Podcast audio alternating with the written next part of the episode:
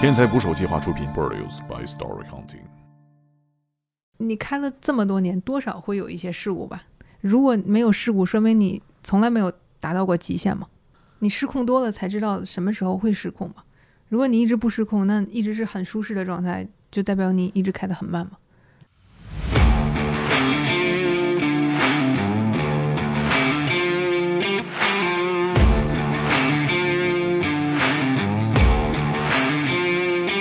喷过香槟吗？如果第二天还比的话，不想洗衣服的话，就可以抱着香槟赶紧跑。开赛车挣得到的钱跟你付出的相比，基本上没法比。出国去参加过一个比赛嘛，全地球开的比较好的女生，就是她最开始找了五六十个吧，然后我们就是很奇怪，最开始我们都在一个屋里，就是她把人分成了六七个桌子，然后她是按桌子来宣布的我给 table one，你们都 out。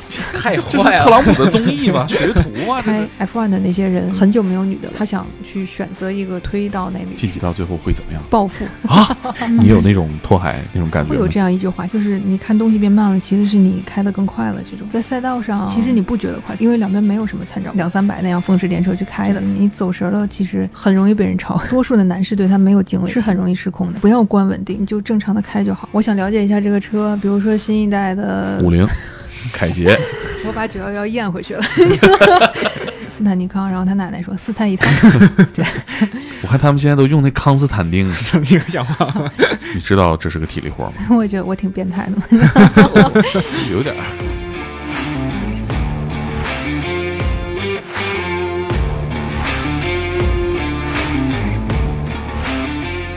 请点击订阅我的播客，拜托了。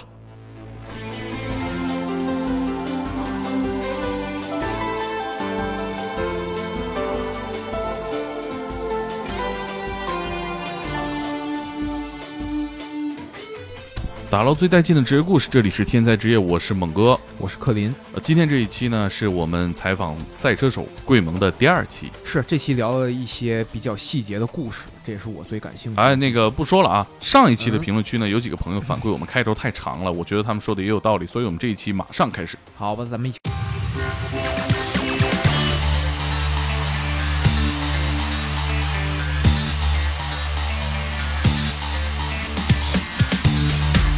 训练和比赛之外呢，作为一个赛车圈的人，你看你这个身份还会日常做哪些其他的工作？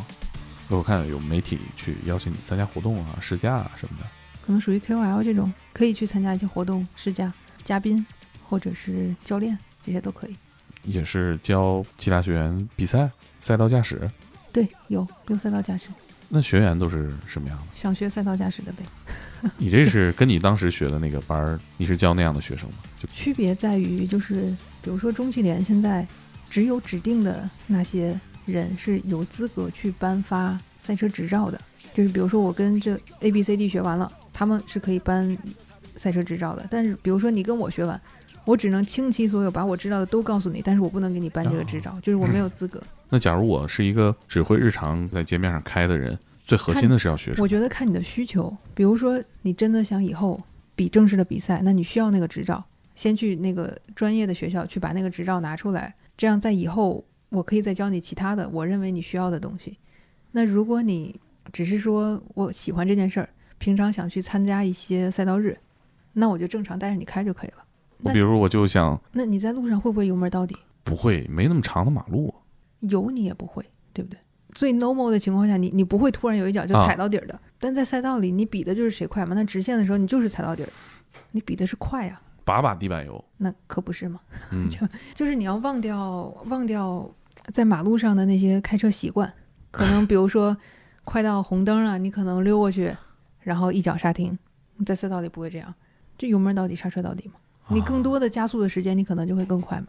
嗯，拐弯的话，你也不会不是正常的拐嘛，肯定是在使用到轮胎的极限的状况下，不推头不甩尾的状态下，还在你想走的那条线上的状态下，尽量的快嘛。转弯的时候最快这个码数表大概能到多少？会跟很多因素有关，就我没法给你一个很具体的数值，比如说根据温度，今天天气是冷是热，冬天夏天，包括你换的是什么胎，赛道上干不干净，等等情况，就我不能跟你说你所有的九十度都要时速一百二去过，是个很不负责任的说法。一百二能过弯吗？可以，没问题。你就看现在 F 一不是有有转播嘛？嗯，它会有很多的那个画面，你去找切成那个车载画面，二百多个弯儿他们都有，就是吧对，也会分是什么车。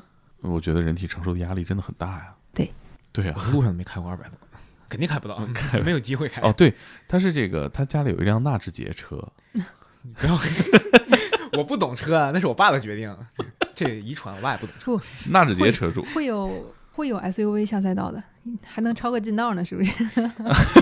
还真是嗯。哎，那你会关注其他比赛吗？可能画风跟这个竞速感觉有点奇怪的，比如说像奥运会不是阿拉善这种越野的呀，啊啊，玩水坑、玩沙坑的，差别挺大的，人群都不重叠呀。确实是不同的圈子，但是毕竟朋友圈都是车圈嘛，可能也也会看到一些相关的信息。嗯像阿拉善那种什么英英雄盟啊，他们我感觉好像是就是好像每年一次 party 一样，大家就去那儿露营几天，开心一下，就 那终于在前年玩过火了 出什啊，么事儿？那那个当时我在阿拉善。啊！你在啊？对，当时是拍了一个去拍了一个广告，正好在，但是我也我听说有人在说，那我觉得是真的有嘛？我那真是真事儿嘛？我我也觉不得我也不知道是不是，但是是听说的那天，我们那天已经要离开了，嗯啊，什么事儿？ 可里瞪大眼睛问什么事儿？一些节不目可里不能一些播的不事可儿描述的事儿。你下播跟我讲，我真我都不知道。啊。那这个个连体育频道不能播，对吧？因为我只在体育频道里看过啊。哪个频道也不能播，嗯嗯对，就短也不是违法短，短时伤风间败俗吧？短也时间嗯出现在微博热搜上的。哦，生活败俗对我理解了。啊，不说了，这个不说，不是我们这个节目的要讨论的话题啊。嗯，你知道大概中国做赛车手的有多少人吗？可能日常在比赛的这种状态呢嗯，我觉得自称是车手的还挺多的吧，有执照的还挺多的，啊，真的每天在比赛的嗯能靠这个开赛车养活自己，开赛车挣得到的钱，跟你付出的相比，基本上没法比。除了地球上那二十个人暴富的那二十个人，嗯其他的人 就是你最好不要因为开车能挣钱去选择这件事儿。大家都说这是有钱人折磨自己的方式，我有一个特别特别傻的问题，不管是开这个拉力赛也好，还是开这种赛道也好，这车肯定不是自己的吧？有两种形式，你可以买车，也可以租车。啊，有些车是自己的，也有自己的，对啊呀、但只能是在那里边停着就是不能日常上路的车呀，赛车都不能上路的。啊。那我看网上有人有人老有问那种问题，就是这个自己怎么做一辆方程式赛车？真有做的吗？现在有大学生方程式，国内的几家大学，然后他们比如说学车辆工程的，他们会自己去造一辆小的、很迷你版的方程式，啊，就是鼓励大家在在这方面有所成长的。但是你真的说你去动手造一辆去比赛的话，那不可以，因为都是统一规格的，哦，车都是赛会统一的，你不管是租是买都一样的。嗯、你可以根据自己的习惯去调整一些相应的设定，都是在规则以内的。比如说车低不能低于多少，然后就是有一个可调范围，但是那很很微小，就是只是根据自己驾驶习惯来调整。多数的比赛，比如说方程式什么，都是统一规格的，就是车都是一样的，各个车队都去同样的厂家去买车只是贴不一样的牌而已，刷上不一样的颜色。啊。对，这些车手里面有多少是女生啊？有几个，有就我几觉得个？开得好的还有有几个吧是世界范围内就几个，还是说中国就几个？嗯，世界范围内，我之前出国去参加过一个比赛嘛，嗯那个是他，他确实是找的全地球开的比较好的女生，大概找了，其实他最开始找了五六十个吧，然后我们就是玩游戏似的过关斩将那样，嗯可能最后会留了十几个这样，那个可能是全全世界会开的比较好的，中国的话，好的我觉得一只手能数过来吧，而且他们每个人有自己擅长的领域，比如说嗯玩漂移他很好，玩场地他很好，或者说玩拉力他更偏一点，就是大概是这样。世界级的女车手的选拔，啊你多少名来着最后二十多进十多的时候筛掉的， ？Top 三十嗯，可以这样说吧，晋级到最后会怎么样？暴富啊， 就好像就好像地球上就那二十个男的一样，那啊地球上就选了这十八个女的嘛。就是我觉得多数的比赛是男女混合的，哪怕是拉力他单给女的颁奖，但是历史上好像没有纯是女人在一起的比赛。这个比赛它是新出的，他哦他确实是因为开 F1 的那些人很久没有女的了，他想去选择一个推到那里去。哦，所以最后真的是那个组别的第一名可以进到 F 一。那可能也需要现役的 F 1的某个车队正好有席位，正好不能很肯定的说第一名就一定会进到哪里。这个我就但觉至得少是有机会的。好像好像和我们平常知道的这个运动挺怪的，就是说，假如说我有这个资格，但是还得看这个公司招不招人。这些车队如果没名额，就是我我也没有比赛的资格对呀、每个车队有两个车嘛，啊，就每个车队只有两个名额。坑少，哦，所以少一个才能添一个。这就跟你 NBA 球队你只有十二人，对不你能想再填想了我，那我去掉这个，加一个新人，道理是什么？要不然就是他打的真的好，要不然就是比如说他的社会效应、明星效应很好啊，等等，能为车队带来赞助商啊，等等，就会有很多的因素相关。甚至你看现在女团、男团这个选 idol 都分开， 男女组别去选，细看也分不出来，太坏了。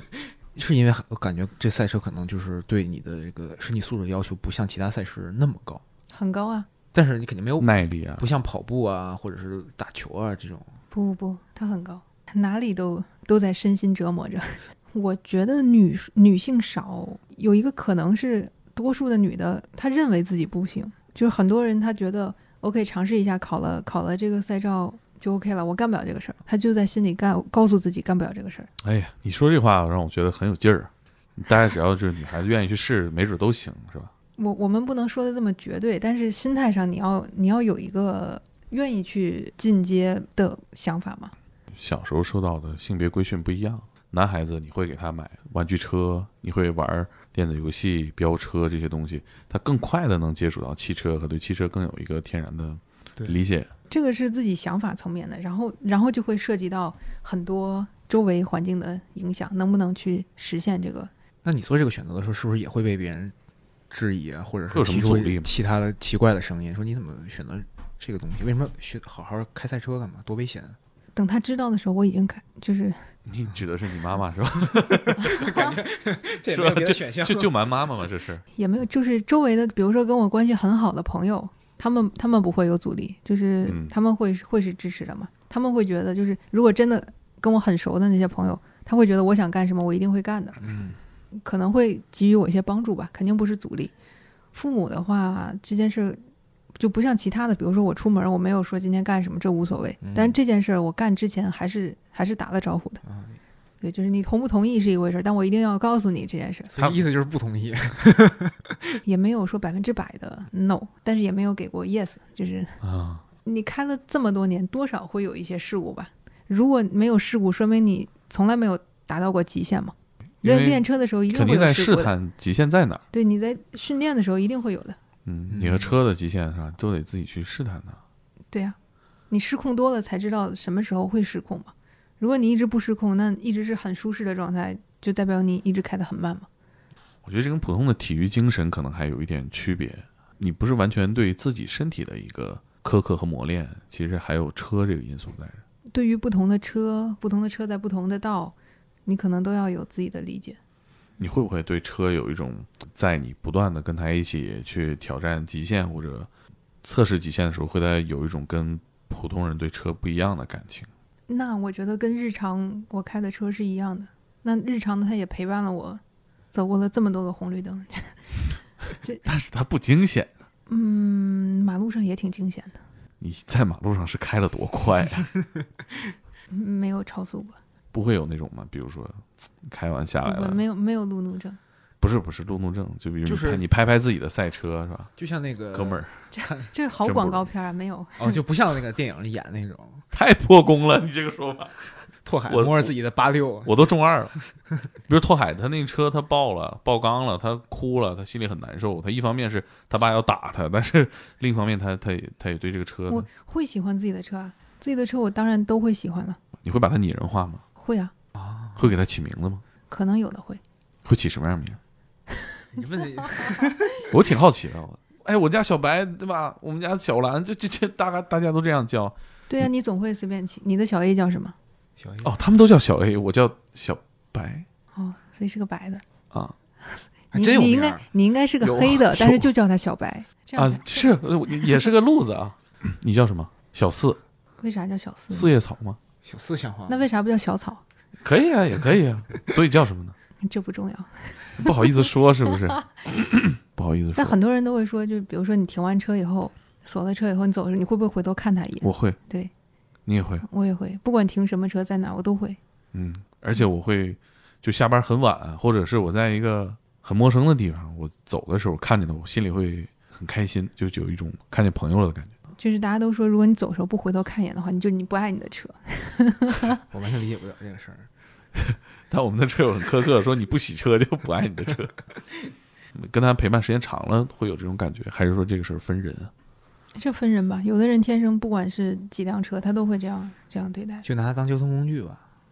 对，但我见过一些开着很好的车，但他一点儿也不爱这个东西，我就觉得这个破玩意儿就是个工具，也有可能，这个社交的也有也有可能这样的人，他第一辆车哪怕是个 QQ，他都会很在意。那等他不断的生活条件好了，换了各种劳斯以后，他有可能不会有这个感觉了。麻木了。对，也也会有这样的人。会有什么性别的奇怪的关注点吗？比如说大家讨论说这个女孩儿，我们叫这比赛有这个女孩儿来，呃我瞎猜的啊，我不知道，是因为大赛想让女女车手出来，有啊有啊，会让你有们听到吗？听不听到，他就是这样的。就我会知道，有的比赛，比如说是自己选的或者赞助商选的，这个这个是 OK 的。但是有的赛会他明确的就就找你来，你你嗯一定是邀知请道为什么的，对呀、啊他为啥要我来呢？对呀、嗯，能感受到竞争对手的恶意或者是不友好吗？没有什么恶意，我感觉，比如说像王一博去比摩托那个事儿，嗯，不是有很多的摩托圈儿的人对这事儿表示很不爽，就觉得他在用我们骑手的这个身份，在塑造自己的人设，但他不是一个像我们一样热爱摩托的车手。当然，我不认同这个观点啊，但是会流传出那样的聊天记录啊、视频啊，包括不是有人声称比赛里你看我怎么办他，就这种还有这种，有啊，给王一博绊倒了，王一博气坏了。哦但那个但那个我我不确定那个是那个人啊，我不确定啊。啊。但确实发生了事故，导致他成绩没了。哦，就是我觉得在比赛的过程中，不管他是不是明星，比赛肯定是比谁快嘛，嗯不能因为他是明星我让着他，或者说他是明星我一定要那个欺负他。对呀、在赛场上就是应该你争我抢的，在体育道德范围内，嗯确实是应该你争我抢的。他选择了这个赛事，首先他他有没有能力，就是有没有资格，有没有赛照，那可不可以，会不会骑车，都 OK 的话，那为什么不他不能去呢？那为什么明星就不能去呢？就是不管嗯跟他他的身份是两回事不。管他是不是为了去博眼球，觉得这个事儿很帅，就是那有本事你也是明星啊，而且有本事你赢他就好了。对，我嗯不觉得 他去比赛这个事儿有有多，就像比如吴亦凡也去也去开了保时捷杯嘛，嗯，赛事邀请的女孩来，会有这种你心里面会考虑这个问题吗？不会啊，叫请我来就是来比赛嘛，那你就比就比了，是成绩是啥就是啥嘛，因为他们他们对我也挺好，我觉得哦比我们想象中的要 peace 一些。有些行业会对女性有一些不好的声音，嗯那你可以赢我呀，也可以，就是赛车这赢个赢很了直也接对，赢了嗯也可以啊，输了就输了无所谓嘛，确实也是有这个特殊性。你像张伟丽和李景亮对打， 这个肯定不可能。啊，打篮球也一样，对，但是你嗯赛车一定会有谁更快，无法辩驳的事实吧？啊，他那数据很真实，是这意思吗？就谁先冲线嘛，就很简单，嗯，尤其还也是坐在坐在车里，但是你还知道谁开始什么车嘛？啊，那也是，对，你在赛道上碰见了，你超过去你也知道这个人是谁，嗯、对哎，说到女司机这个话题啊，也是性别偏见的一部分，觉得女生开车不行。这不绝对嘛，就是也、嗯也有男孩开的很不好的，就是就跟这没关系，其实，对，就可能只是早年间那个女生开的少，大部分都是男生路上，嗯，这显然就是说，开车，比如说路面上，我做一个好司机，女性一定不比男性差。就我想来想去，还是女性从小接触汽车的这些东西少，在考驾照的时候，她其实很多男性一直习以为常的东西，她一直没关心过。对她比较陌生，忽然把所有知识都给他，让他去要掌握，所以他有的时候会会紧张的时候，比如说我们公司之前那个地址就有一个姐姐开车把车开到便利蜂里头去了有啊，啊，很近的距离三米吧，她就把车开进去了，车头进去了。就把门撞了，对，然后我走到楼下，我就看，大家都说就那女的，那女的，一女司机， 对，有可能就我就感觉汽车这种东西可能会让一些女生就没安全感，啊因为你有很多这种在网上宣传，他们会说，呃，中年男人下班到家会选择先在车里待一会儿，来感受一下这就是独处的温暖，但是从来没听过一个中年女人或者说一个女生有这种情况，就感觉这个汽车这个东西和男和男性挨得特别近，但是和女女生反而就离得很远，而且汽车广告也是在讨好男性的更多。永远是一个穿着西装的男士在开。车展，我们看中国的车展就视觉上很丰富，啊，也没有男模，有男模吗？我没去过。我没见过，偶尔有过。还真有什么车会请男模嗯，比如说 Jeep，啊？我懂了，比如就说是嗯，不一定是什么车。对如果如果男人很帅的话，可能你也会多看一眼。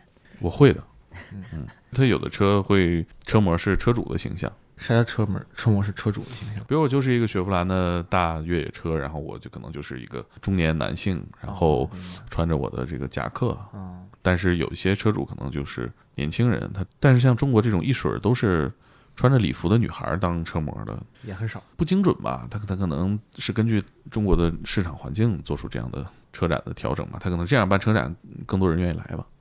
嗯，有可能，因为感觉这个家用车普及，这个也是增速比较快嘛。你说能有多少年？他妈二十年说顶顶头了二十年，嗯、所以可能这个呃审美还是停留在另一个阶段。哎，我觉得我从小所有的工作单位圈子范围里都是男生多，就是我我好像习惯了。你之北前在影北影摄影系肯定都是老爷听们儿起来，是男的多呀、你扛大机子也得，那学校里美女也很多啊。啊那倒那也不是是一专业的呀。你那你斯坦尼康那 一般女生也也也弄也弄不动啊。我想起那个前两天有个朋友说斯坦尼康，然后他奶奶说四菜一汤。我我大学同学说，我看他们现在都用那康斯坦丁，你有想法？那大斯坦尼康真的很沉，嗯那肯定啊对！你看大那大四很个，沉，还要加配重什么的，对啊你背起来跑起来是很沉。但现其实现在手持一个小云台都搞定了，对啊，哎，肯那定你选这专业的时候怎么想的？你知道这是个体力活吗？所以我也觉得我挺变态的嘛。 有点儿。就你总要选择一个嘛。那你只看到了他体力这一方面，那你出去的时候，其实整个大学四年，你都是在接触上接触到社会上所有的人文感动你的，或者说让你产生触动的东西，其实挺好的。热爱做汽车媒体嘛。这只是一份工作，前提是我喜欢车，所以的话还好。当那个赛车手，是不是你还得做很多其他的项目的训练，举举铁什么的？对我看你平时也举举铁，看我的样子也能看出来，有段时间没举 了。我今天上午还举了，但是但是我刚打完这个新冠疫苗，我还想了一下，会不会有什么神奇的力量爆发？你看过有一个极速蜗牛的动画片吗？没有，就那蜗牛变异了，它能跑得特快。就是哪怕不为了赛车，正常的锻炼身体也是好的嘛。那你会针对性的，比如说我这个比赛，我觉得体力上哪儿差点意思，我啊回会啊去会啊健身房搞一搞。那当然会了，你会知道你你哪儿的力量差来着重搞嘛。其实其实哪都靠，它是全身运动。对，但是人总会有薄哪弱儿的哪儿强哪儿弱嘛。那你会跟你的健身教练说吗？我的工作是这样，嗯你给我看看我都练 哪儿。就是多数的健身教练可能会有，比如说他们有一些，比如说是运动员退役，或者有一些他有自己的喜好，比如说他就肩不发达，然后比如说嗯腿不发达什么，他会根据他的喜好来带你练。就是对哪怕你、是哪怕你说了 OK，我今天就想练练背， 他可能会说，哎，我觉得你应该练臀， 啊，就是现在我基本上是自己练。可能如果有一些需要咨询的，也会也会找他们咨询吧。你属于是去了，把包一扔，自己就练了上了啊。因为很方便，它就在我家小区里，属于社区的健身房，哦，不像是商业那种会人很多呀、很乱，基本都是都是邻居区。哎，有什么你喜欢的影视吗？关于赛车的我之前看过那个 Rush 那个《极速风流》，啊啊，我觉得他其实拍的还挺真的。嗯，然后最近有一个就是杰伦演的那个还没有看就下映了，不知道为啥。杰伦，杰伦对杰啊周杰杰伦，对呀、我感觉电影院排片儿也就排了个三四天就下映了，就是还有昆凌感觉不像个 正经 电影了。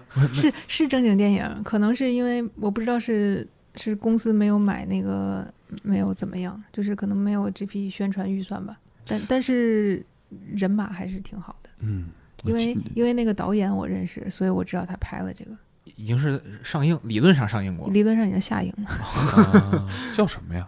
叫好问题，我给你搜，我想我想想，我还真不知道，周杰伦不知道，也是没周杰伦有院线上这事儿还不得上头条啊？怎么对会呀周周口杰伦，日周口拥杰 伦？啊叫《叱咤风云》，对，有叫《叱咤风云》，就是昆凌啊什么他们都在。啊，四点四分。四点四没有在院线播放几天，是个是个台湾导演，他自己也很喜欢赛赛车这个东西，所以找他来拍的。你看这演员表里边都是周杰伦及他日常的那些好友，好像什么王俊凯啊，什么好像是不是都有？我没记错的话，反正柯有其实伦、刘畊宏都对，在。其实人马还不错，但我想看的时候，我发现我家附近最近的一家电影院，每天只有一场排片，晚上十一点多，然后凌晨多放完。 《极极速风流》是个很棒的电影，我觉得那是一嗯个突破极限的故事。就它它很真实嘛，奢华、困难，就是等等都有。赛车似乎也是一个这样的运动，一直在刺激。嗯，福特大战反但也派力看了吗？？对哎，我看我我下了，你看了吗？ 我下了还没看，就我已经下下来了。头文字 D 呢？你喜欢吗？那好小的时候看的，所以影视对你的这个爱好其实影响不大啊。不大你父母是有搞汽车的吗？没有。喜欢车吗？我妈应该不太喜欢，我爸还好吧，这个兴趣的原凭空来的原始是什么呢？就总得有个由头吧。就是一直喜欢，没有哪一件突然改变了我的事儿。啊，最开始会找朋友讨论吗？其实会有啊，看看 F 一比赛啊，会讨论一下，哎，你看昨天比赛了吗？什么，就像男生讨论足球一样，哎，这个比赛我怎么感觉有点看不懂呢？最主要的点在哪儿啊？在于车队的策略，在于车手的发挥，在于赛道上一些不确定事情的发生等等。那是不是这个对于观众来说，如果我不身临其境在赛场上看的话，其实在电视上去看门槛还是比较高，哎，其实我觉得电视上看挺好的，是因为吗电视你能一直看嘛。赛场上你坐在一个看台，你每一圈就挖就过去了。但是我感觉就是在电 视上，我之前在体育频道转播可能看过，但是就是你很难感受那个高速的感觉，它没有那么震撼那你。时速表在哪儿呢呀？那你对你着在就现场的话，可能就是声音上会比较震耳欲聋一点，嗯，就好像演唱会嘛，耳朵会有一点不舒适，有点吵。就是如果对于就我们不了解这种东西的，还还是会推荐我们去现场，还是觉得就是其实，在电视上还会更好。电视好，电视还有解说呀，对啊啊你看不懂电视有解说呀。没解说，真的就嗯是对一点儿都看不懂。啊你。你去赛场，除非是你很喜欢某一个车队，你去加油呐喊那种，或者说你就想身临其境感受那个吵，不然的话，其实也很难读懂在现场你都去了，应该就能读懂。只是看台是位置是固定的嘛，哦啊。除非比如说你有那种 VIP 的票，你可以啊去到围场后场批房里，然后看到车，看到车手他在干嘛，可能也哦会好一点。啊或者说，比如说 VIP 的包厢，能看到转播，又能看到现场，啊，批房是什么意思？就是车停的那个屋子啊为什么叫 （pit room，p Pit i room t），就像是一个停车的仓库一样，就是每个车哦会会回维修区嘛，维修区进哦到自己的那个 pit room 里。明白？我觉得你情绪特稳定，一个人，你兴奋会怎么样呢？开车其实需要稳定一点，你情绪超稳定，我觉得。也不会是像咱看那个电视上那些运动员啊咆哮的那种。哎，你会吗？会有那种时候吗？不会喷过香槟吗？喷过。是每个比赛一定要有这环节吗？如果第二天还比的话，不想洗衣服的话，就可以抱着香槟赶紧跑。啊，真喷香槟的时候你也是很为难，是不是喷的时候？因为你没那么高兴， 不 不不，可以喷呀，是高兴的呀，但不是像那种他们那种狂喜嗯没有到忘我吧？啊你是那种鼓掌啊，谢谢谢谢，很好，嗯，也谢谢大家加油，好，算了收工。 我感觉你但不情绪但不代表不高兴，就只是不形于色那种。因为你其实，在终点线之前，你大概知道对啊，你知道自己是第几，啊，对所以你直到你走上台上，或者说你停车，这这都有充分的时间，情绪能降下来，会有那种呃，咱们这个赛车比赛很兴奋，就是咆哮的那种时刻吗？我觉得可能也要看你你的付出跟你的回报，特别让你觉得这一路不容易啊。如果你真的很感动，一定是你经历了什么，你有这种时候吗？真的很激动，超出预期了。也不是超出预期，但是会觉得挺难的。有啊，可能是在欧洲之前有一次选拔吧，第一次选拔的时候，你在哪一刹那觉得我操太嗨了？最终会公布人名单嘛？这个他会告诉你你是 in 了还是 out 了。经过两天、三天，他最后第三天的晚上告诉你你们谁 in 了，谁淘汰了。啊啊嗯！世界女子最速六十人那个比赛是吧？ 呃，对会分门别类的不同的素质的比赛。对，就是跟车相关的不同的技巧，然后跟人身体素质相关的，然后也有心态状态相关的都有。那是给你们教导同意一起宣布吗？就是他很奇怪，最开始我们都在一个屋里，嗯然后他会说：“OK，我现在叫到了人出来。”那啊出来第一波的人在另外一个屋子里，他们比如说围坐在第一张桌子上，然后再叫的人坐在第二张桌子上，就是他把人分成了六七个桌子，然后他是按桌子来宣布的， 综艺节目是不是？这就这是现场有综艺团队在拍吗嗯？没有，是那他干嘛那么抓马呢？确实是你没想到的这个宣布的形式，但是我我们也没想到嘛，也不知道自己为什么。玩儿呢嘛，这不对你可能会觉得啊，你不是第一批被交出去的，但是啊他可能最后会说、o k table one，你们都 out 了。太哎这这啊是特朗普 的综艺 吗？学徒吗？这是就感觉像一个真人秀节目一样，他要不拍下来，他自己官方会有视频记录下来，但不是为啊了、对啊为了综艺而记录的。嗯，到你那桌的时候怎么说的？他宣布的时候，就好像北京申办奥运会的时候，他可能就最后北京 OK，对，就就很很平淡，啊他，就告诉你们 OK table five，也那你们那桌人哎呀是这样 吗？大家当时是很高兴，但是我觉得很激动的点是他宣布完以后，我自己待着的时候啊，复盘的时干候嘛感觉很过瘾。回自己房间了，上厕所了， 真的假的呀？就真的 那你会在厕所有什么表现？会喊两嗓子，没有没有没有，就是会有那种不是现在现在稳定的这个状态啊，嗯并不能能让能其他人看能看出来，但是并没有让人看到。啊哎，那你们那一桌宣布的时候，大家都是什么反应？因为可大家能西方人他更大家是外放很，对整个一桌子大家是抱在一起的。他现场宣布可能也是因为人太多了。比如说他如果从头开始念了二十个名字，说 OK 你们都进了，形式也挺普通的，拉个榜挂着是吧？大家围着看，好像也嗯也挺高中的。 就对，很艺考，你参加过艺考吗？参加过呀，我播音主持的，我知道考什么，摄影的考什么呀？每年不太一样。你考的嗯什也么？会咱俩有一届的。哦，也会有一试、二试、三试这样层层筛的这样，哦，我懂了，但是没有才艺展示这种是吧？有现场创作，可能让你拿个相机去给你一些道具拍点东西什哦么这种。种呃，有的年会有画画，然啊后对对也对会有面试啊、笔试啊、作品分析等等一些基础知识，艺考的时候情绪起伏大吗？会有一点吧，因为那时候小，可能看到进的时候会挺高兴。你高中在班上是什么样的同学？不属于那种学习委员的学霸，属于那种瞎玩儿的学霸。 哎 呦嚯， 咱俩还不如不是一届的，是一届的太难受了。属于兴趣爱好还比较就广泛。是考试给人发答案那种。啊，你那个比赛那个淘汰的时候情绪起伏大吗？因为我认识到了差距，就是中外或者说亚洲、欧洲还是有很大差距的。就是第一轮的时候，其实你心里大概也有个数了。所有的东西你都会有数嘛，但是到最后，我觉得你能控制的可能也就百分之八十吧，还有百分之二十是很不可控的因素。最大的差距体现在哪儿？就好像你说人家玩车玩了那么多年的历史，不管是想法、体能，是有很多差别的。体能这一块儿对你的这个力量要求大吗？我感觉他们那边人都体格子大，一个是他们体格子大，但 单说这个车是等级在哪儿，就是确实对人的要求也挺高的。就不管是男女，我觉得哪怕是现在中国找个男的去开，也需要有一些力量，就是那个车确实很重，这重体现在哪儿？体现在就是你操作上，因为这个车有一定速度以后，有一定下压力以后，车作用在你身上的力是很大的。嗯那所有赛车手都追求像你一样情绪稳定吗？也没有啊，不是说情绪稳定就一定好吧？有的人就是一定要嗨起来，他才有状态嘛。就好像有的人比赛时候喝红牛就跑得快，有人喝咖啡就跑得快。那那这个开赛车有兴奋剂这种东西吗？嗯，。啊，不是，那那那兴奋啥呀？开只能把油门闷到底。就是从科学角度来讲，每个人的兴奋时间长短不一样。嗯，就是是你不知道这个兴奋剂能维持你三十分钟，还是说十分钟。嗯，如果三十，那固然好；如果它只能维持十，那十分钟以后你的状态会很差，还不如嗯不喝。就是你肾上腺素飙升，然后你各方面的素质都在放大。因为我小时候看动画片儿那个《超智能方程式》，他们一打药就好像都变慢了，这是不是有点夸张了？也不夸张啊。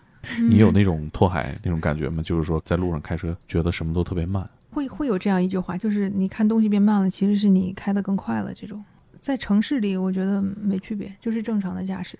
在赛道上，其实你不觉得快，因为两边没有什么参照物，所以你不觉得你是那个两三百那样风驰电掣去开的，而且你也没有心思去想那些东西，你可能想的完全都是专注于你正在干什么，就是你走神了，其实很容易被人超。你开四叶草在路上有被人崩过吗？就有那种尬你 的， 我从来不应战，有崩你的吧？会有那种红油啊、摁喇叭那种。 你们傻帽吗？感觉你不能说人家、是一那种个、乐趣吧可能是爱好车的人会，哦，这种是好吗？我就感觉这种 挺分挺分分情况我觉得冒他，犯我觉得他不一定是不服你，他可能就是觉得很快乐这件事儿。只是我不喜欢，如果你很快的这样在车流里边，比如说在环路上这样，其实是不安全的。是前两天是上海还是深圳有一个飙车不出事儿了吗？这事儿太多了，每天群里边都有各种各样的飙车出事是儿吗？我觉得多数出事儿那种什么，比如说豪车、什么手撞这种，啊啊！就是 尤其是像超跑这种，都是因为大马力后驱，多数的男士对它没有敬畏心。大马力的后驱其实是很容易失控的，你没有技术驾驭它，对，那你就不要关稳定，你就正常的开就好。或者说，尤其是特殊天气，更多的人他对超跑的这个，他觉得就是一个很炫酷的东西，但其实这种大马力后驱车出事儿以后的后果还是挺大的。你会关注那个讲车的号吗？关注了一些，很多是以前的前同事、前朋友嘛。虽然你不在媒体了，但是正常的接收行业信息而已。有什么推荐给大家的那个车评的视频吗？我感觉我会是关注哪个车型，比如哪个车上新了，我想了解一下这个车，比如说新一代的，五菱、凯捷、我把九幺幺咽回 去了。比如搜说这个懂，比如说车懂车帝里边，那会有很多人都入驻懂车帝，会有很多人都入驻汽车之家，然后一车也是会有那么多的车评人的号，综合明对白嗯这个车有个了解嘛。新车上市肯定会请所有的媒体去试驾嘛，不是说哪一个人说的所有期我都觉得完美，嗯啊对我只是从车型方面去了解。明白？哎，你平时会去金港有那种找这个车手开一圈儿？上市之前新车都有试驾的，我们以前也是，就是挂临牌嘛，因为都是试驾车。偶尔去的时候会看到，就是各种各样车型在那玩命开，特别快，也有漂移的，就在测极限嘛，然后拍视频嘛，前面跟一个车 也也开倍儿快的拍的。你会接这种活吗？我不管别人要多少，就是我觉得待遇好就 OK 了。嗯，那到哪儿能看到你比赛？嗯，除了你的微博 Grace Green，像绕口令似的。这个是因为当时有很多外国的车手啊、技师啊、团队啊，他们念贵盟很难念，他们觉得啊 g r a m o n 一定要有个英文名。那我感觉就是 Grace 嗯跟都姓贵嘛，啊而且主要是 Grace 里面有个 Race，啊我当时这样想的。那所以你比赛能看得着吗？可以看，可以看。比如说某一个比赛一年会有几站，然后看他有没有转播吧，主要是看他有没有转播。在哪儿转播一般？比如说赛事的公众号里边会有直播链接，它不一定在哪个平台上。啊嗯你现在工作有什么计划呢？比如说你现在已经是一个方程式车手了，在中国也是最快的那几个女孩子，你你有什么接下来的目标呢？我觉得对于开车这件事儿来讲，还没有达到瓶颈。就我可以很明确的知道，还可以在哪些方面有提升、有尝试、有前进的方向。这个事情对我来说是没有到头的。但就以后的发展来讲，我觉得很难说吧。小时候我也没有想到会要开嘛，看机会，看运气。没有一个明确的目标去要求自己是吧？比如说你会说，那我想开 F 1啊，啊，这个是明确的啊。所有的车手你问他应该都会想吧。你觉得离这个大概还差多远不考虑运气的话，基本开不上吧。啊？这么难啊？那如果这么简单，我想开就能开上，那有的是人想开都能开上。本来你肯定跟别的人的中国起跑线不一我。样我啊认为中国人离这个最近的，现在他叫周冠宇，他现在在开 F 二，但是还没有攒够去开 F 一的积分。积分够了以后，也要看机会、看运气能不能开到。那你会主动去做些什么事情？会围绕他做一些，但是能得到什么样的结果就不一定。你愿意聊天吗？我觉得也挺奇怪，你们约的这个点儿吧，聊完了就是晚高峰。你说你请不请我吃个晚饭？ 是不是？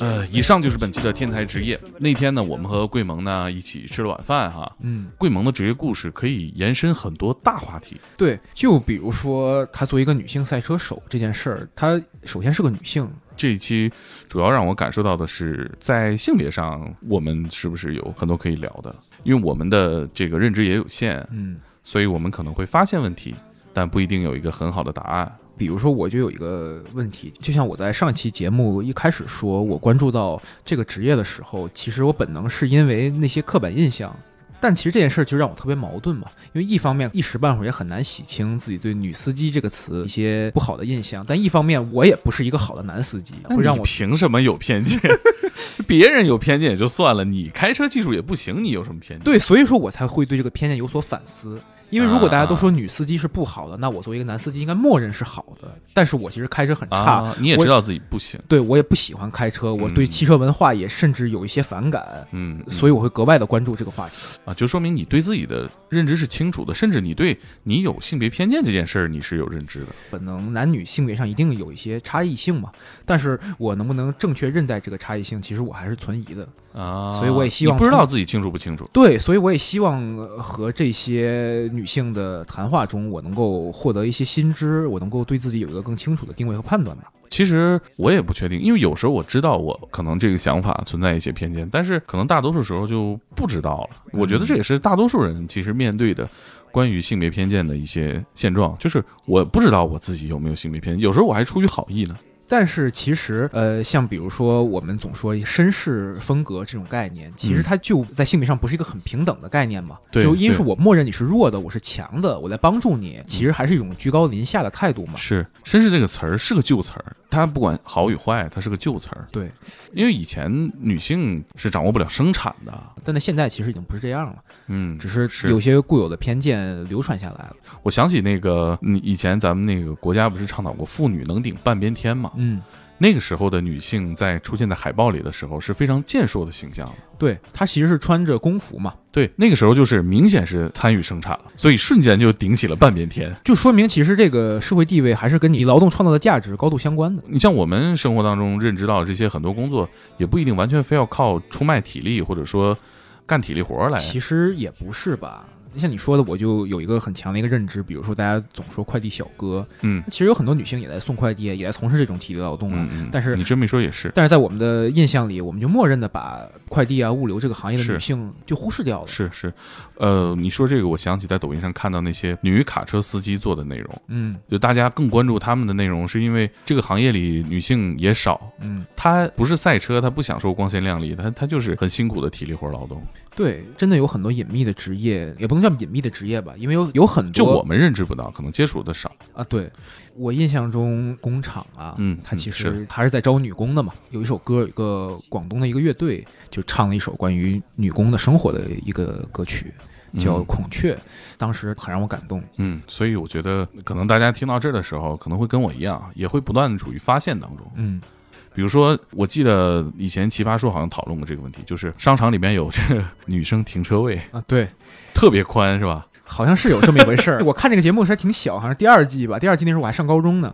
这个显然是，如果我是女的，我肯定不往那儿停。你这不骂人吗？但是在另一方面，那我作为一个车技差的男生，其实我也想往哪儿停。但是你写了一个女对啊女司机专用，我也很为难。但是请大家思考一下啊，假如说我们去电影院看到一个大座椅，上面写着“肥子专座”， 你会有这种感觉？你会往那儿坐吗？我肯定不会往那儿坐，嗯因为正常坐我能坐得下。嗯，这是一个显然的性别偏见。呃，很难解决吧这个问题。我对，觉你得说，他是恶意吗？他他显然不是恶意。嗯，哦，我想到一个卫生间，卫生间。我去呃妇产医院，我发现女卫生间比男卫生间多一个每层。哦，因为妇产医院你肯定需要更多的有道理卫生间，但是你想想，我们所有地方都需要更多的女卫生间，对，因为女性在使用卫生间的时长和面积上都比男性要更大更多，对。那你怎么能把这两个卫生间盖的一样大呢？是，可能是也是在这个设计之初没有考虑到一个问题，我觉得肯定还有很多，确实是这样的。现在我们细想，可能很难举出很多典型的案例来，嗯但其实这种问题是隐藏在我们生活的方方面面当中。，对对对，而且尤其重要的一点是，我们别急着给自己一个确定的答案。嗯比如说我们在探讨女权话题的时候，我们会发生很多争论嘛。但是我觉得这个争论往往是比道理先一步到达战场，嗯就我觉得没必要啊。大家互相多听一听。嗯比如说咱们听众群里边，我们记得那天我们发生了一个关于女权的大讨论啊，整个群里边几十个人参与，一直聊到两点多。我那天其实很欣喜，虽然说我 也参与了讨论，发生了一些争论，但是最后没有一个人退群，嗯对，还保持着非常基本的礼貌，这本身是一个收获。对，你建立了一个平等的讨论，我也听到了不同的声音。虽然其中有一部分我也还是无法接受，但是，呃，我觉得首先建立一个平等的讨论，首先让自己抱有一个开放的态度去了解到底大家都在怎么想，大家都在面临什么样的真正的困境，嗯这个就是很好的一个事儿。就因为如果你不把自己的心态打开，你永远把自己封闭在那里，那你就是原来的那个样子，你没法获得嗯进步，你没法获得更包容。对，比如说像关于性别矛盾的化身杨笠啊，反复出现在平台的头条，你可以看看评论区啊，可以看到大家就是对争吵本身是热衷的，嗯对语言暴力本身是享受的，嗯，他可能潜意识里不知道自己在享受这个过程。有点啥事咱不能骂一架呢？这个是不可取的，尤其是在性别议题上。嗯我觉得他们不一定是沾火就着的那种人，而是说他们就是抱着打架去的。嗯，你说一个段子或者是一个人的一个形象能让你那么愤怒吗？我在嗯生活对中啊一定不会。更多的我们就不聊了，呃，嗯因为我们的认知也有限，嗯也推荐大家去看一看相关的社论和调研吧。说说体育吧，体育这部分呢，是我觉得这一期聊完让我有感触的一个话题，怎么说呢？就是这是我一个体育爱好者都不爱看的运动。 不知道从哪儿看起，但是，嗯、你了解之后，你会发现体育也很大，它不只有奥运项目，对，也不只有大众娱乐的项目，嗯呃，首先咱们呢、啊在上一期节目里面有一个表达上不严谨的地方，咱们是不是说好像只有这个项目是男女同场竞技的？我我记得我是这么说的吧？你说嗯好像没想起来反例。对我们听众区里面有听众指出了反例，嗯呃也是让我很有收获啊。呃，我们的呃喜马拉雅的用户 Bob 明，他就提到说，奥运会项目里马术也是不分男女一起竞技的，哦，这个我还真没怎么看过。马术确实是。嗯呃，知乎上有一位叫郝宇的创作者，他分享过几个文章，就是在讲述这个在体育里面性别差异是怎么回事儿。嗯呃，比如说有一个很有趣的问题啊，这个棋类运动纯比拼脑力的项目，为什么还要男女分开比赛？嗯，还真的。他的解释是，主要是参与人口的性别比例相差悬殊，嗯像斯诺克、棋牌、电竞等等啊，人口的基数差别大，自然顶级运动员的水平差距也很大，所以不得不分组。嗯这种区别更像是级别划分。如果不把女子比赛单独分出来，呃，女子项目里的这个优秀的选手会完全淹没在男子的二三流群体当中了，嗯，因为人口差异太大。明白。嗯，我觉得很有道理啊。郝宇呢也写文章总结了一下哪些运动是可以男女同场竞技的，当然这个不单指奥运会啊，嗯比如说钓鱼，哦啊，我们也有很多就是优秀的女钓手，包括马术，嗯和赛车有一点像，我觉得这个感觉。呃那马术反而身体轻一点，可能还有优势呢哈。虽然没有什么理论分析能够说明女性在马术运动中更具优势，但事实确实是在这项不分性别的平等竞赛中，女性骑手的成绩和数量越来越呈现压倒之势。那通过这个路子，我们其实也能想到，射击嗯对吧？九二年巴塞罗那奥运会，呃，我们的运动员张珊在当时还是男女混合的双向飞碟项目里创造了世界纪录和奥运纪录，嗯力压男选手夺得金牌。嗯呃，两位男选手呢将张珊高高的举起来，然后拍了一张照片。这就是女性在奥运会项目里面高光时刻吧？他这里面也提到说，照片据说是徐海峰拍的， 不知道是不是啊？所以呢，其实关于这部分呢，稍微补齐了一些我们的误差。那大家可能对这个话题更感兴趣的话，可以到知乎去搜索“好语”，去看看他其他的文章。嗯。说到体育啊，你对体育的认知是什么样的？其实我觉得现在的现代体育，虽然它竞技成分很高，但是其实面对大众，它大部分其实是一种商业项目嘛。不管嗯是 NBA 也好，还是中超联赛也好，嗯它的呃商业介入是很多的。对一个完全没有商业介入的项目，它大概率就是一个失败的项目。是的，而且体育本身，尤其是像你说这种商业联盟，它是一个表演，对，它是一个秀，它是一个持续一整年，每一年都会出现的秀。对，比如说我们说五大足球联赛、NBA 等等等，它都是秀。包括超级碗啊决赛，那就是美国国人国的民春大晚秀啊。而且，嗯、说到这儿，我想分享一个篮球圈儿关于这个话题的一个讨论吧。嗯就是以前球星是不太允许在赛季当中公开的休息的，比如说嗯我这几场就不打了，嗯我歇几场。我刚看球那会儿这是不行的，因为你是明星，大家花钱来看你表演，你今天晚上不来，我这个球票都是一千美金，那我是不是以后我就不来了？啊，我不看你主场表演了。球星不登场是不行的，但是现在呢，有一些球星他就我就歇了，他是为了什么呢？是为了根据我密集的赛程做出的一些调整，嗯比如说我可能跑的客场比较多，我需要休息，我很累，嗯那我就歇两场，我就不打了。嗯那不打理由是什么呢？以前呢会有 NBA 对这种行为进行处罚，哦有诈病的情况，诈病还行。对啊，我我那头头疼屁股疼，啊哎，就我跟联盟报告，我这场我打不了了啊啊！联盟发现了，处罚了他，本质上是一种表演，嗯观众是需要看你有这种高强度的体育表现的。嗯比如说像大球星，你说我可能去美国，我几年就去一次，我去湖人看球，哎，今晚就科比就不在，你什么心情？你肯定也是落差非常大很。失落，没值回票钱。对呀、啊你像湖人的当家球迷杰克尼克尔森是吧？嗯他后期最后一次去湖人主场看球就是科比的谢幕战嘛。嗯，嗯，所以你体育明星对于一个项目来说太重要了。其实你想，像赛车这种，像我们平常可能会看一些体育赛事的人都不是很了解。嗯那面对大众来说，它肯定是更隐秘的一个职业了。嗯如果没有像桂盟这种有人气的赛车手的出现，其实可能很多大众真的不会去关注这个赛事。嗯，我们知道舒马赫，嗯，知道这个汉密尔顿，我知道谁， 韩寒， 沈韩寒，， 沈腾，对呀、呃，所以这是需要明星，任何项目我觉得需要运作，需要大明星，对，他需要能出圈的明星，尤其是小项目，对，小项目几乎就是要靠一两个顶尖的明星了。像嗯我小时候对丁俊晖印象很深，啊，现在我已经根本就不看苏诺克了嘛。我对不我不确定还转不转播，但是我现在已经完全不不关注了。但那个对时候，我小学的时候真的会守在体育频道前去看斯诺克，虽然看不懂。对你记不记得那会儿他是黄金时段？对，你看我放学之后能看到他，嗯那就真的是黄金时间。那个时候，丁俊晖也是整个呃中国体育界的瞩目的一个明星对嘛。对，还有一个，比如说柯洁，啊，柯柯洁洁，也是小项目大明星，因为他也出圈了。对，他还代表人类和 对啊呀、 AI 决战，虽然 结果非常的，但是他但他在人类的领域内几乎已经做到最强了。包括他上这个脱口秀大会等等，这都是明星效应，嗯让大家更关注说，哦，这个围棋也是一个充满着激烈竞争的一个项目。对，因为围棋的话，你看转播的话，你真的是门槛很高，因为它不像你看动画对啊呀看动画片儿时，你还不做特如效 F 一，你好歹能看见哪个红车更靠前。对你能看到慢速表嘛？ 嗯，是的，呃，比如说岳阳，岳阳那个，这是小项目嘛，但是、嗯他现在不能算大明星，但他是大网红，可能也算不上是网红嘛，嗯至少让我们关注到了大力士这个职业。嗯，但是他可能呃跟传统体育可能还不太一样。对，它是更像表演体育，像 WWE 那种。嗯，是，比如说桂盟，我我看到很多报道说美女赛车手啊，长得好看，有点怪啊，听着。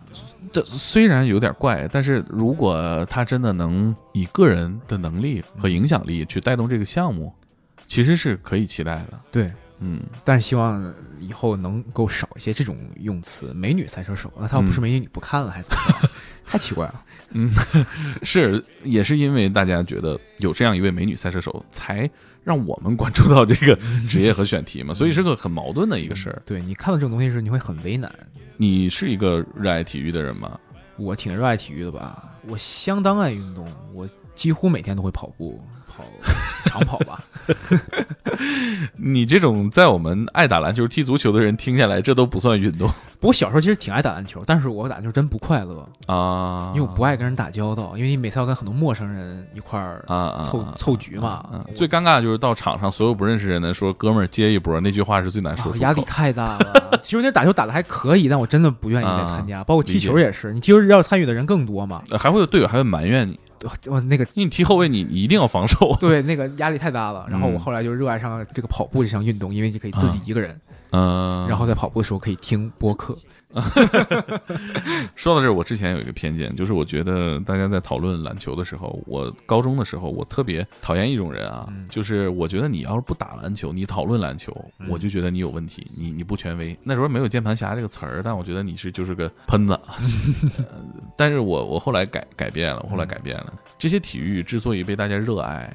并不是因为我看了比赛之后我技术更好了，而是因为在他们身上我能看到故事，嗯我能看到一个人、一个顶级运动员、一个明星，嗯，等等等等，所有的魅力都在体育比赛里边能呈现出来。对我，我甚至觉得现在的潮流文化中，其实有很多和篮球很近的嘛。嗯你说有会不会有现在有一个小孩儿看到一双鞋，他觉嗯得这个鞋非常酷，然后你跟他说这个鞋其实是皮蓬的啊皮蓬的鞋，嗯他会好奇皮蓬这个人是谁，说不定他会因为这件事儿去了解一段历史，了解一个故事。而且我记得我小的时候啊，我爸是一个体育频道的一个忠实的观众，嗯他是体育频道演什么他都会看。嗯他就跟我说，他说这个体育啊，就是和平年代男人英雄主义的承载。 啊，这是对，这这是他的言论啊。故事本身和这种追求刺激和极限的挑战，就体育精神本身是有魅力的。呃，其实为什么你说体育有魅力？它就是人家展示了我们很多普通人类达不到的那个水平嘛。对像赛车手也好像大力士也好，其实都是这样。但是我一直在想，有没有很多的小众职业真的是我们平常了解不到，甚至关注不到的地方？嗯我我觉得很多观众可能会在这方面可能会有一些建树吧。就如果你们啊，知道一些小项目，或者说对令人兴奋的那种运动员、那种运动的时刻，是不是也可以分享给我们？对评，论我区们里在评论区里讨论一下，因为咱们开天工作室的节目发完之后，评论区里还出了几个玩胶的大神，对。也在讨论，一看就很懂是我都没没没看懂他在说什么。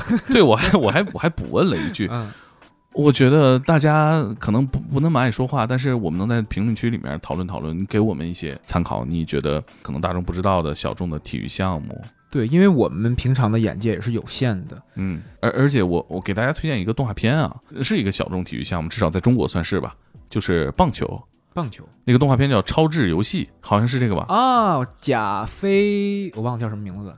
他呃他还画过什么欺诈游戏？他是一个啊爱画骗术的一个模对式，就是他在棒球这项运动里面，完全是一个斗智的一个嗯过程，嗯如何安排自己的战术，如何安排出场，嗯，很多极端的展现太精彩了。这是既非常日漫又很体育的一个 他是一个怎么说？一个反英雄的角色，他是一个对，绝对不是王道漫画的那种。杜角地、杜杜杜九地、 杜，哦，主角叫什么我记不住了啊。嗯，但是这个是一个很精彩呃，没有门槛儿，你很快就能看懂。对，非常精彩的一个智，甚至是可以说它是一个智斗的漫画对我看完之后爱上了棒球这个项目。嗯我小时候看的棒球，看过一些安达充系列嘛，但它其实是青春的漫画，是那个棒球小子、棒球英棒豪、棒球英豪、四叶草、嗯这种。那我还看过很古早的巨甲子园巨人之星，没看过，这个很早的，这是一个非常有意义的一个日本漫画嘛。现在嗯早年我们提到日本漫画时会想到两个漫画，一个叫嗯《巨人之星》，讲棒球的；一个是那叫《明日之丈》，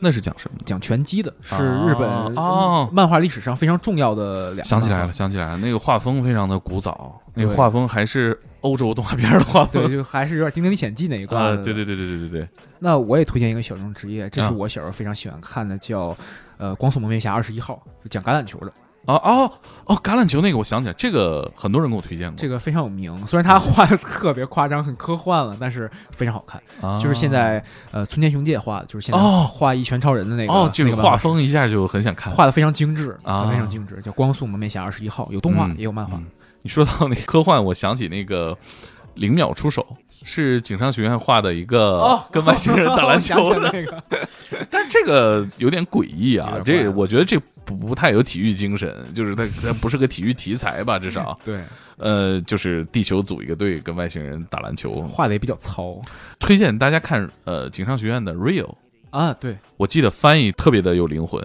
叫什么？命运强手。是吗？对，哦，我还真不知道他有这么这么一个，这是一中文译个这是一个轮椅篮球的主题的对动漫，名嗯，一个漫画，嗯然后没没没没做过没有动画没有动画，没有动画。命运强手这个翻译是多么的棒啊！结合剧情来说，哇，一下就对击啊，中你了。对啊，你手不强你怎么玩啊？ 而且里面还有一个《灌篮高手》里面的角色。客串进去了，对，那这期节目就聊到这儿，嗯呃，大家评论区一起讨论我们热爱的体育项目。好的。